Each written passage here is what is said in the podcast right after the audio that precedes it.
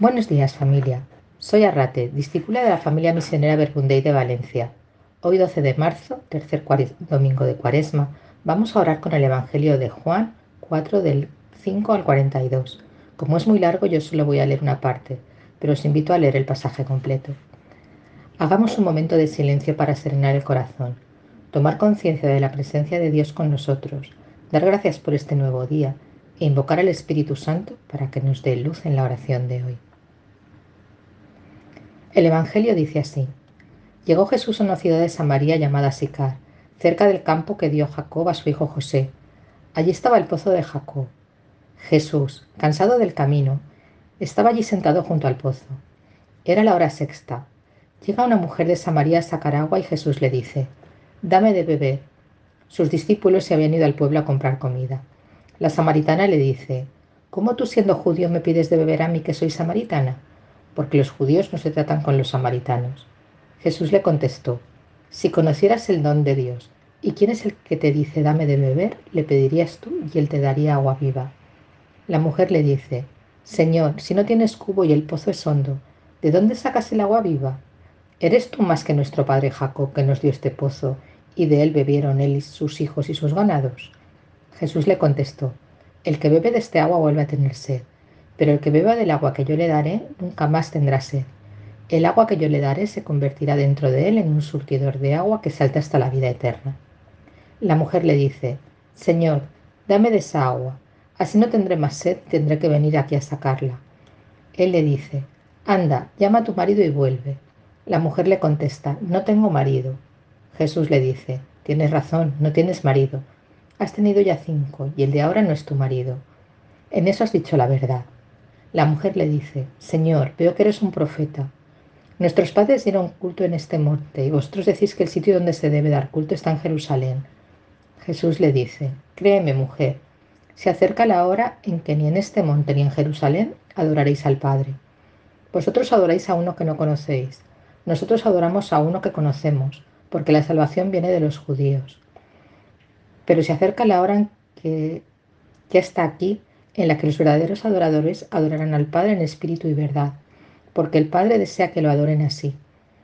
Dios es espíritu, y los que lo adoran deben hacerlo en espíritu y verdad. La mujer le dice, sé que va a venir el Mesías, el Cristo. Cuando venga Él, nos lo dirá todo. Jesús le dice, soy yo, el que habla contigo. En aquel pueblo muchos samaritanos creyeron en él por el testimonio que había dado la mujer. Todavía creyeron muchos más por su predicación. Jesús, tu libertad siempre me deja admirada.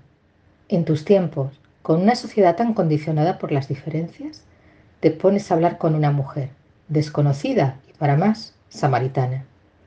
Poco te importa el que dirán, lo que piensen o puedan decir los demás.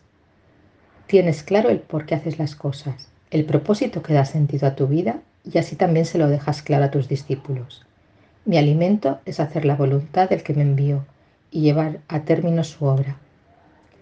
Tu libertad es quizá la actitud que más me cuesta imitar y que más anhelo. Soltar esas cadenas que me atan al mundo, sus usos y costumbres, y creer de verdad que solo Dios basta. Y no es porque no me hayas regalado esos momentos en los que he podido experimentar una felicidad plena y abundante cuando me he abandonado en tus brazos. Pero después, en muchos momentos, estas certezas se difuminan, me fallan las fuerzas y me encuentro arrastrada, arrastrada por la realidad cotidiana. Señor, tengo sed de tu libertad, de tu autenticidad, de tu coherencia. Dame de beber, sacia mi corazón, enraízame en tu espíritu y verdad con firmeza. Como dice una canción, dame lo que necesito para ser como tú.